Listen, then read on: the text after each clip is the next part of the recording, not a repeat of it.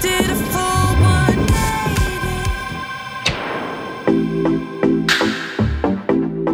modisto debe ser arquitecto para los patrones, escultor para la forma, pintor para los dibujos, músico para la armonía y filósofo para la medida. Así pensaba el diseñador vasco Cristóbal Valenciaga, aquel que abrió su primer taller de alta costura en 1917 con tan solo 22 años, evolucionando en cada trazo la excelsa figura femenina, lo cual le sirvió para construir una de las firmas más exclusivas en la industria de la moda, misma que hoy, por instantes, estuvo contra las cuerdas por instantes, estuvo contra las cuerdas. La espectacularidad de sus confecciones lo llevó a ser considerado por sus colegas como el Molière de los diseñadores o el Da Vinci del renacimiento de la seda y las crinolinas. Expositores como Elsa Schiaparelli, Madeleine Bionnet y Coco Chanel se rindieron a sus pies. Incluso el legendario Christian Dior dijo alguna vez que Valenciaga era como el director de una orquesta y los demás diseñadores eran los músicos que lo acompañaban en cada canción sus confecciones hechas a mano hicieron que Valenciaga fuera popular entre la élite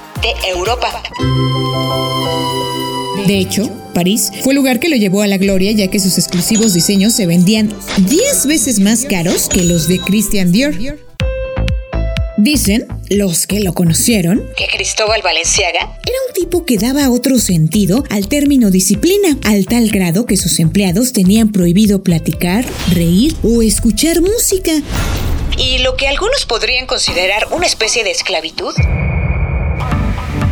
Otros tantos afirmaban que esa rigidez lo llevó a conquistar el mundo, ese mismo que en cada Fashion Week cae rendido a sus pies, haciendo suyos los tabloides con cada campaña publicitaria.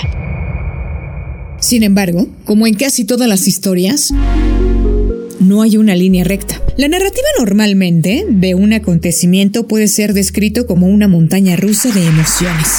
Y Valenciaga está viviendo una abrupta caída que no provoca risa. Y es que sus campañas han estado en el ojo del huracán como las que lanzó el 19 de noviembre del 2022, presentando su colección Balenciaga Gift Shop, donde los protagonistas fueron menores de edad, quienes cargaban bolsos de mano en forma de osos de peluche destruidos y vestidos con lo que para muchos eran prendas bondage, desatando la furia de internautas y de la misma sociedad.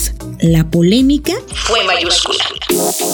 Gert Rough 2023 fue otra campaña que llamó mucho la atención por su ambientación, ya que se trataba del lanzamiento de la nueva línea de bolsos de la marca, siendo la Valenciaga ex Adidas Hourglass la que se llevó los reflectores y no tanto por su costo de 3 mil dólares, sino que aparecía encima de unas copias impresas del fallo del 2008 de la Corte Suprema de Estados Unidos en materia de pornografía infantil. De inmediato, la firma comenzó a tomar medidas legales contra los presuntos responsables. En medio del vendeval, Valenciaga presentó una demanda de más de 25 millones de dólares ante el Tribunal de Nueva York en Estados Unidos contra la productora North Six y Nicholas Desjardins, encargado de diseñar la campaña Guard Rough, iniciando una batalla legal. Por un lado, la firma dejaba en claro que los documentos se habían puesto sin su consentimiento y por el otro, Desjardins argumentó que esas hojas estaban en unas cajas que pertenecían a una empresa de utilería. En el caso de los osos de peluche, sí se reconoció el error. De haber usado a menores de edad. Explicando que fue una elección errónea combinada con un fracaso en la evaluación y validación de imágenes, haciéndose responsables de los daños.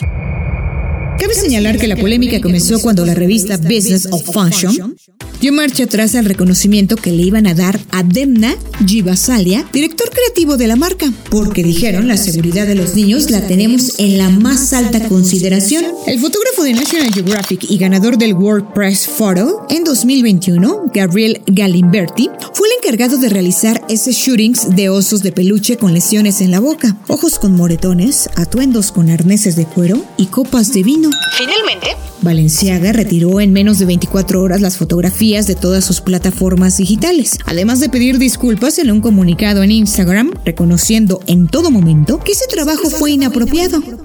Kardashian, Kardashian, Kardashian. El eco fue mayúsculo y la indignación en algunas celebridades del espectáculo fue evidente, a tal grado de poner en duda sus futuras colaboraciones con Balenciaga, como el caso de la socialité Kim Kardashian, quien vía redes sociales reveló la conmoción que le generaron estas imágenes, calificándolas de perturbadoras, asegurando que cualquier intento de normalizar el abuso infantil de cualquier tipo no debe tener cabida en nuestra sociedad.